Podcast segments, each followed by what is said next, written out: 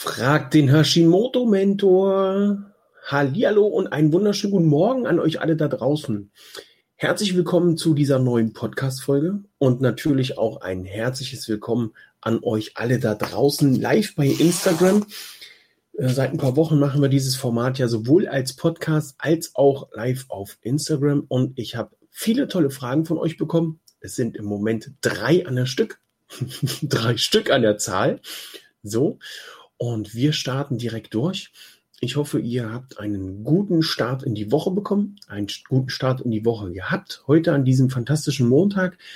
Die Christa hat gefragt, hat eine Frage zum Thema Proteinpulver. Wo soll sie sich denn jetzt ihre, ihre, ja, ihr Eiweiß herholen?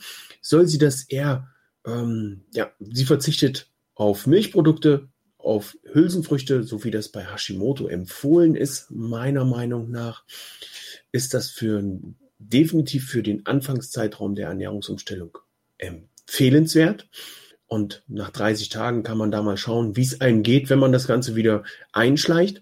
Ansonsten isst die Christa wenig Fleisch und fragt nun, was mache ich denn jetzt mit meinem Proteinhaushalt? Wie soll ich denn da jetzt dafür sorgen, dass genug Proteine in meinen Körper reinkommen? Muss ich mir ein Proteinpulver nehmen? Ähm, oder muss ich einfach jeden Tag Unmengen von Eiern, Nüssen und Amaranth essen, um das auszugleichen? Wenn es ein Proteinpulver gibt, worauf soll ich da achten? Fragen über Fragen. Ähm, natürlich ist es wichtig, dass du Protein zu dir nimmst, dass du aufgrund dessen, dass du ja schon weniger Kohlenhydrate zu dir nimmst, natürlich hier auch schaust, dass du Eiweiß, äh, die Eiweiße auch zuführst, denn das sind dann deine Energielieferanten, die Eiweiße und auch die Fette. Ähm, wo holst du jetzt die Eiweiße her? Die Christa hat es natürlich schon geschrieben. Eier, Nüsse, Samen, Kerne, also hier ähm, die Sonnenblumenkerne, Kürbiskerne, Hanfkerne, Nüsse, definitiv sind hier ideale Proteinlieferanten, pflanzliche Proteine, die auch ähm, gut für den, gut auf den Körper wirken um das auszugleichen. Das, die Herausforderung ist natürlich, deinen idealen Eiweißbedarf festzustellen. Hier streiten sich die Geister. Ähm, hier geht es von 1,5 Gramm oder 0,8 Gramm pro Kilogramm Körpergewicht bis hin zu 2,5 Gramm pro Kilogramm Körpergewicht. Das dann aber jetzt empfehlenswert für Bodybuilder oder Menschen, die in der Muskelaufbauphase sind. Ähm, also wie gesagt, da gibt es kein gibt es keinen so verlässlichen Wert, wie viel Gramm pro Kilogramm Körpergewicht man da zu sich nehmen sollte.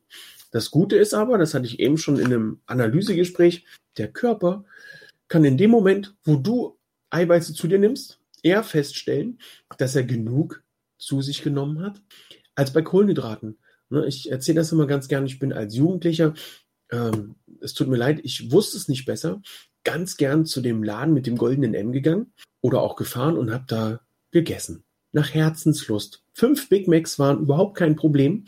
Aber da sieht man schon mal, der Körper hat hier kein Sättigungsgefühl. Hätte ich fünf Eier gegessen oder Hühnchenbrust stattdessen, hätte mein Körper schon viel schneller reagiert und festgestellt, hoppla, du bist satt, du brauchst gar nicht mehr.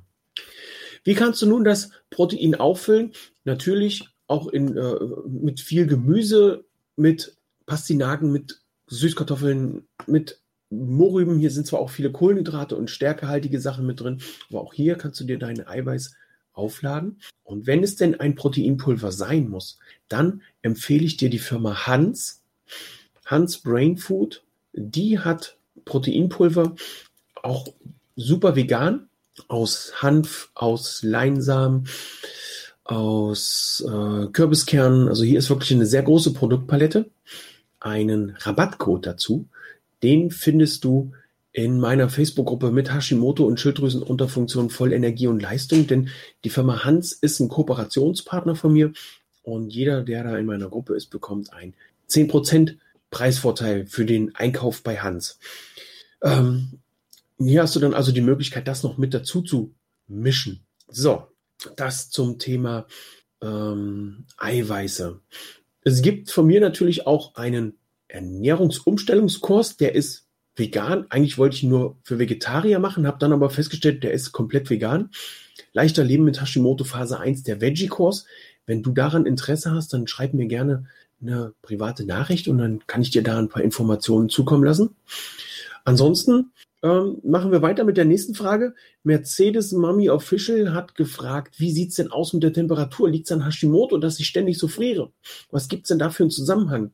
Und den gibt's in der Tat, denn ähm, hier gibt's einfach die Herausforderung, äh, dadurch, dass der Stoffwechsel nach unten fährt, dadurch, dass äh, gewisse Körperfunktionen einfach ein bisschen ähm, lahmen, dass hier eben die Temperatur für dich äh, teilweise entweder zu kalt oder zu warm ist. Also ich habe ständig kalte Hände und kalte Füße und die kannst du nun mit zwei Möglichkeiten aufwärmen. Vor allen Dingen die Füße, indem du sie einfach bei deinem Partner unter die Bettdecke schiebst oder bei deiner Partnerin.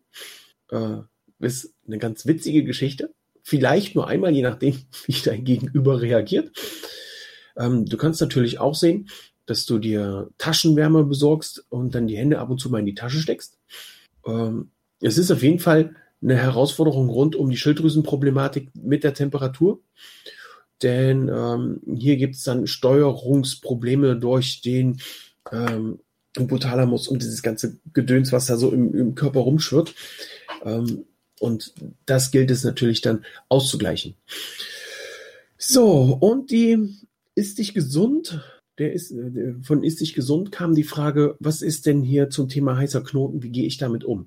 Also hier zum Thema heißer Knoten ganz, ganz äh, kurz und knapp dargestellt, klargestellt. Ich bin kein Mediziner und alles das, was ich zu dem Thema sage, ist auch einfach entweder recherchiert oder aus eigenen Erfahrungen. Ich habe mit dem heißen Knoten an sich noch keine Erfahrung gemacht oder mit kalten oder heißen Knoten weil bei mir noch keine Sintigraphie gemacht wurde. Eine Sintigraphie ist dazu da, ähm, um mit, mit Hilfe äh, von Kontrastmitteln zu gucken, wie sieht's denn da rund um die Schilddrüse aus, wie reagiert die? Ähm, und als heißer oder kalter Knoten bezeichnet man jetzt nicht unbedingt einen Knoten äh, in der Schilddrüse, der mit der Temperaturänderung zu tun hat, sondern ähm, hier beschreibt man einfach durch die ähm, Bezeichnung kalt und heiß, wie dieser Knoten ähm, in der Sintigraphie dargestellt wird. Ähm, wenn also ein Knoten sehr aktiv ist, dann nimmt er, oder wenn die Schilddrüse sehr aktiv ist, dann nimmt sie in dem Bereich natürlich auch mehr von der radioaktiven Substanz auf und scheint dann in warmeren Farb, wärmeren Farbtönen als ein Knoten, der nicht so viel davon aufnimmt. Deswegen ist das ein warmer Knoten. Und ähm, wenn es heller wird, dann ist das ein kalter Knoten. Man munkelt und deswegen der Hinweis auf die Ärzte, bitte da zu einem Experten gehen, Endokrinologe oder auch Schilddrüsenexperte. Ähm, man munkelt, dass hier diese ganzen Sachen zustande kommen, weil es einen Jodmangel geben kann. Wie du einen Jodmangel feststellen kannst, das habe ich vor ein paar Wochen mit der Femi Kerkhoff besprochen in meiner Facebook-Gruppe mit Hashimoto und Schilddrüsenunterfunktion. Und ähm, da haben wir ein Live gemacht. Äh, Femi Kerkhoff als Nährstoffexpertin hat da wirklich sehr fantastisch aus dem Nähkästchen geplaudert. Zum Thema Temperatur habe ich in meiner Facebook-Gruppe auch schon mal ein Live gemacht. Ich glaube, letztes oder vorletztes Jahr sind wir da mal ein bisschen tiefer reingegangen. Wir machen da jeden Donnerstag eine, äh, eine Live-Session in der Gruppe, und besprechen bestimmte Themen. Und die, die Dinger, die bleiben auch stehen in der Gruppe, sodass man da wirklich immer wieder darauf zugreifen kann. Wenn man die Suchfunktion bemüht, findest du da auch wirklich alles, was wir da jeweils besprochen haben. Ähm, so viel zum Thema heißer Knoten. Wenn ihr, die ihr jetzt zuschaut, ob nun in der Aufzeichnung oder jetzt im Live, Fragen habt, Sonja, Sandy, Daniela, dann raus damit äh, und her mit den Fragen. Ansonsten wäre ich mit der heutigen Folge von Frag den Hashimoto Mentor auch soweit durch. Ich sage auf jeden Fall schon mal den Podcast-Hörern Tschüss, ciao, ciao, einen schönen Tag für euch.